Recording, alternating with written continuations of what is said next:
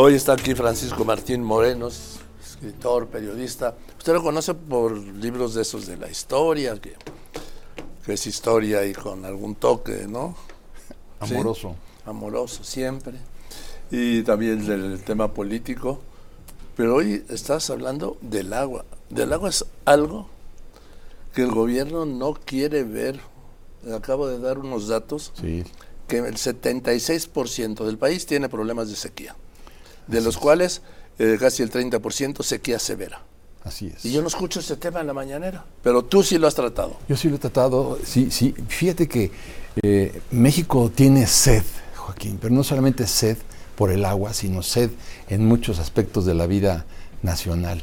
Y entonces yo creo que es, es importante que e, este, esta, esta novela México Sediento. México Sediento de Francisco Martín Moreno en Alfaguara. La publiqué hace 20 años, en, cuando se empezó a discutir la temática mundial del agua, de, de, no del agua, sino del sobrecalentamiento global, que ya era una realidad en aquel momento y por eso me preocupó muchísimo ver el abasto de agua y comprobar que no se hacían obras de infraestructura hídrica para transportar el agua, en, en, no digas nada más en, en, la Ciudad de México, sino en el país en general. Fíjate, hablas de a principio de siglo, a principio de siglo Alonso de Cincer, sí, eh, que era como una especie de jefe de la oficina presidencial, sí, que -huh. Fox dividió con otros nombres, pero vamos, sí, planteó, Aguilar Cincer, planteó el tema del agua como un problema de seguridad nacional, y nadie le hizo caso. Así es. Bueno, es, es, y ahora mismo tendrían que dar una, una dar la emergencia nacional y, y, claro, tendrían que echar mano del Fonden, pues para pero no hay Fonden. Pero no hay Fonden, entonces a ver cómo Además ya dijo el jefe de gobierno y la candidata de Morena al gobierno de la Ciudad de México que es un invento. Sí. Dijo Martí Batres de los conservadores y dijo Clara Brugada de los opositores políticos. Así es, pero con los datos que tú estás dando, donde se ve claramente el, el nivel de las presas, pues es, es, clarísimo que antes de, de, de, la primavera, porque no hemos llegado ni siquiera a la primavera, vamos a tener una catástrofe hídrica en esta ciudad. Ahí están por el 30% las tres presas que dan, que surten pues al sistema Cuchamala. Es importante echar mano de la historia, Joaquín, para tratar de explicar un poco más lo que sucedió. Hay que ver cómo cuando llega Cortés a México, este, encuentra 39 ríos navegables en Tenochtitlan. ¿Qué hicimos con los ríos? Pues se les, se les puso... Los, los, entubamos. Sí, no, se les puso cemento encima. Encima, encima tienes el, el, río San Joaquín, el río Miscuac, el río Churubusco, el río Magdalena, los Remedios, Tacuba, el río Becerra. De lo, imagínate por un momento que los franceses entubaran el Sena, o los alemanes el Rin, o, o, o los. O los argentinos el río de la Plata. El río de la Plata, ¿cómo es posible? Es un atentado en contra la, de la vida, ¿no? Entubar, entubar los ríos. Y los convertimos además en drenajes. Entonces, a donde quiero yo, yo llegar, adelantándome un poco a la conversación, Joaquín, es que la, las personas piensan que si se acaba el agua, como está anunciado ya, este, el día cero, ponle en la primera semana. Ya dijeron que ese es otro invento de los conservadores. Bueno, sí, pero nada más hay que ver las presas, con eso tiene suficiente y los niveles de consumo. ¿Tú crees que cuando estamos viendo esta crisis hídrica, hay alguien en el gobierno de la Ciudad de México que haga la campaña aquella que tú te acordarás muy bien de, de Ciérrale. Sí. Bueno, no hay una campaña para ahorro de agua. No, no la hay. Y donde quiero llevarte es que muchas personas piensan que cuando venga la crisis del agua, sí. este, abren la llave en la casa y sucede que no hay agua. Ah, pues entonces me voy a bañar a casa de mi suegra. No, en casa de tu suegra tampoco va a haber agua. Ah, entonces me voy a bañar al club. No, en el club tampoco va a haber agua. Y hasta ahí llega su imaginación. A donde no llega su imaginación, que es el tema de mi novela México Sediento, que la, estuve discutiendo con muchos ambientalistas durante dos años, es que cuando se acabe el agua, este, y no quiero ser procas, hay 8 millones de excusados en la Ciudad de México y en las áreas conurbanas donde no se va a poder desahogar los excusados. Y entonces, ¿qué es lo que va a pasar? La gente va a hacer sus necesidades en la calle. Imagínate de lo que estamos hablando. Bueno, es lo Sin que agua, pasó, por ejemplo, en Acapulco tras el Otis, como no había ni agua y la destrucción y todo, parte de toda la contaminación fue que la gente, pues, ¿dónde? Pues donde puedas. Donde puedas. Pero entonces se llama catástrofe sanitaria. Joaquín, eh, cuando la gente haga sus necesidades en la calle, las moscas se ocupan del resto. Pero como han bajado tanto el nivel de las presas, que es donde también quiero llegar, va a faltar energía eléctrica. Entonces no vas a poder tener tus alimentos en el refrigerador para poderlos utilizar. Y entonces se va a oscurecer también la ciudad, se van a oscurecer las casas. Y, qué va a hacer la gente con 8 millones de excusados congestionados? E, es que ahí es donde hay que llegar. Ya hay varios periódicos de la Unión Americana que están diciendo la catástrofe hídrica y sanitaria que se viene encima de la Ciudad de México. Mira, te doy este dato. Datos de, de Conagua, ¿eh? Sus datos. Sí.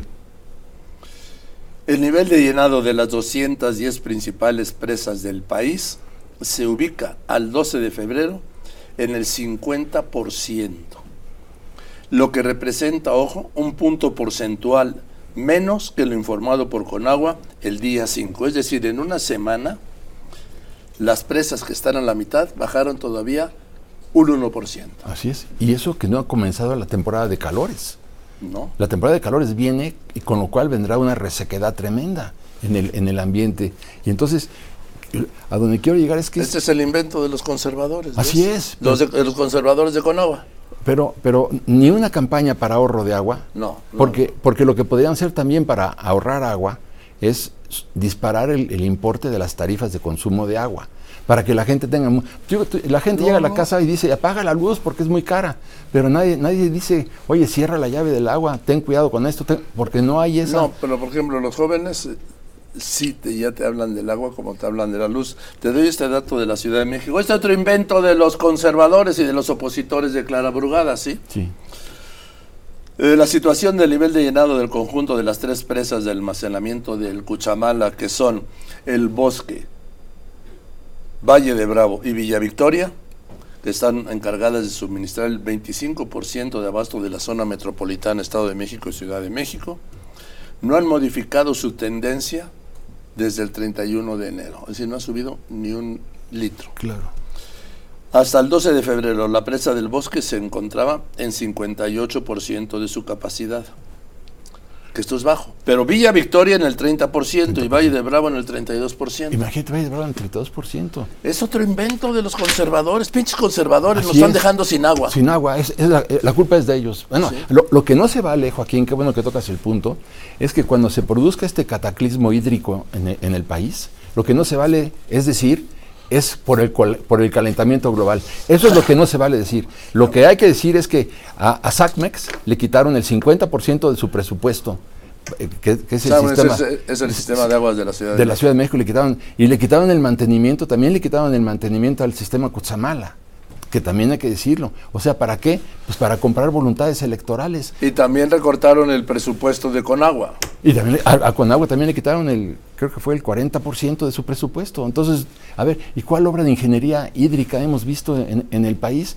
Más que apresuradamente la de, la de Nuevo León, que, cuando se dieron cuenta del problema, que tampoco lo han resuelto ni lo podrán resolver en el corto plazo. Entonces, es muy serio lo que, lo que está sucediendo. Oye, y el presidente dijo que iba a llevar el agua del del sureste de la República hasta el Valle de México y al norte del país en acueductos.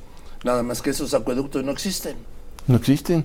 Como tampoco existe un gasoducto porque hacen, un, hacen una gran refinería y, cuando tengan el primer barril de gasolina, ahora cómo lo transpitan, lo transportan a los centros de consumo. Eso es lo que también queremos ver. ¿Cómo lo van a transportar? Igual que el agua. No hay que transportar el agua así. ¿Y cómo? Hace muchos años eh, pues te voy a decir, era la presidenta Echeverría, la Secretaría de Hacienda sacó un spot buenísimo que decía, Dios da el agua, pero no la entuba. Así es.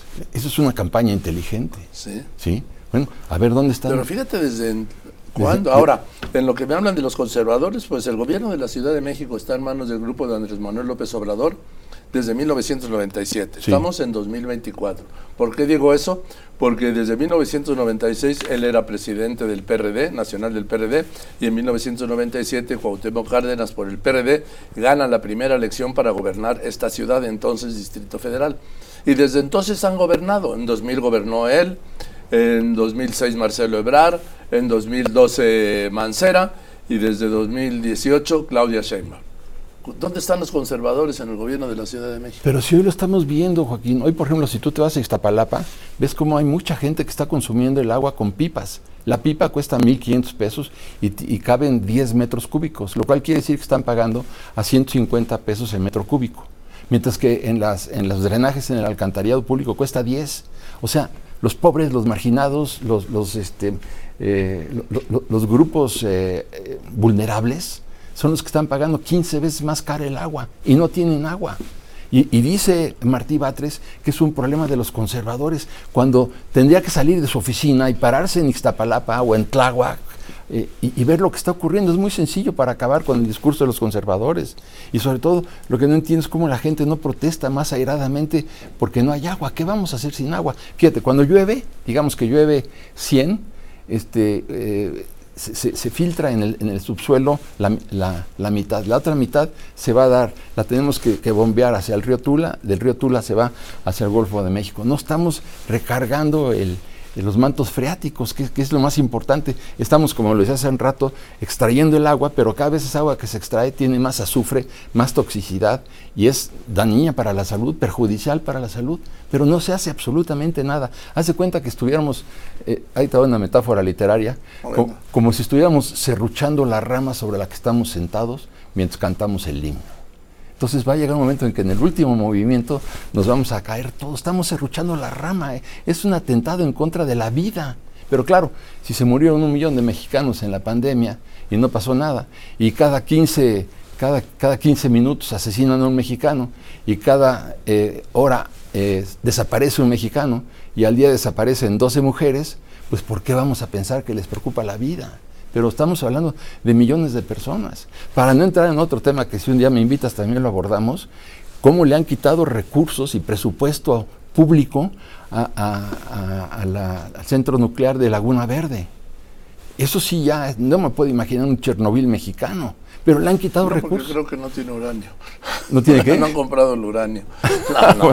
lo que te quiero decir es que ese es un tema también eh, muy delicado. Entonces, yo creo que es, es importante crear conciencia eh, hídrica en la, en, la, en la sociedad, porque el problema viene. Ve cómo está Querétaro. Querétaro tiene tres de las cuatro presas, eh, eh, están a, nivel a veces hasta del 5 o el 6%.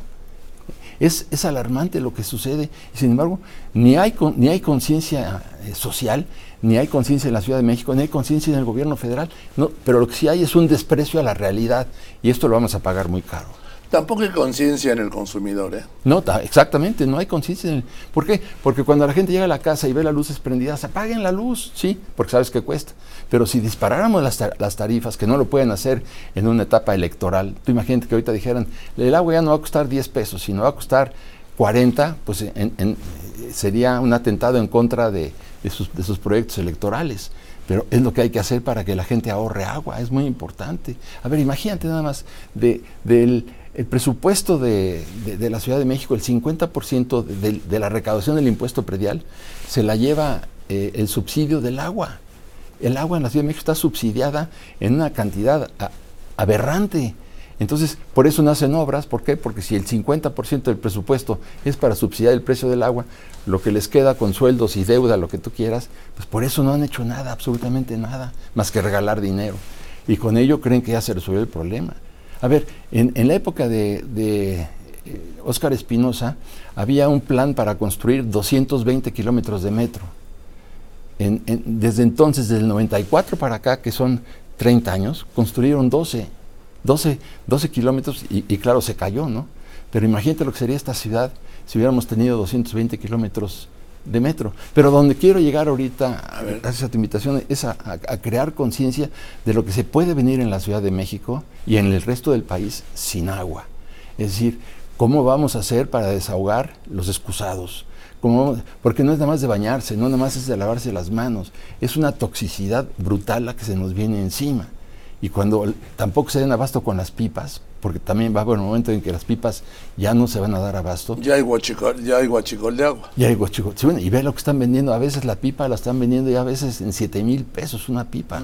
Entonces, yo creo que es, es bien importante que, que demos una, una, voz de alarma y, y, que sepamos lo que se nos viene encima y en una época electoral tan, tan delicada para, para, para el país. Entonces, eh, creo que es, es, es vital crear esta conciencia y que sepan, por ejemplo, la última temporada de lluvias fue muy pobre. Ahora, si están esperando que la temporada de lluvias sea en mayo y se alarga junio, y julio, ¿por qué no? Ya pasó. A ver, ¿por qué se acabó el, imperio eh, teotihuacano? Se acabó porque tuvimos 27 años de sequía. Imagínate de lo que estamos hablando. No es nueva la sequía en este país. Si ves, por ejemplo, podríamos comparar un plano, Joaquín, de, cuando llegan los españoles a México, bueno, a Tenochtitlan en, en, 1519, y, sacar, y, hubiera sido posible sacar una foto de, cómo estaba la ciudad en aquella época y la comparamos con, una fotografía del día de hoy, verás la brutal resequedad ambiental. Es una resequedad brutal y nadie se ha preocupado por ello. Ahora lo que hablabas tú, por ejemplo, el, viaducto, pues el viaducto es un río, va sobre un río, el viaducto Miguel Alemán, el río San, Joaquín, ¿no? Y el río Magdalena y el río Churubusco y el río de los Remedios. Y todos. Todos los, entubamos los ríos. Y nadie, y nadie, en aquella época nadie dijo nada. Pero hubiera sido, no, claro que no. Pero hubiera sido buenísimo, por ejemplo, que ahora, en lugar de que se hubieran gastado 440 mil millones de pesos en una refinería, 500 mil millones en el tren Maya y este 200 mil millones o los que tú quieras en el aeropuerto, si hubieran hecho una infraestructura hidráulica inteligente, pero, no, pero no se ve. No se ve. Eso es el problema. Esas son obras que no les gustan a los políticos porque como están en el subsuelo, no se ven. Entonces llegas a una conclusión al presidente de la República le importaba más el petróleo que el agua.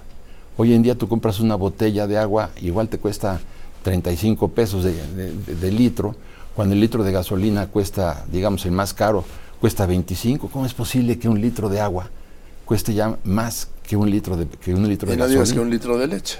Ah, ya, pues, claro, no digas, exactamente, no digas ya que un litro de leche, exactamente.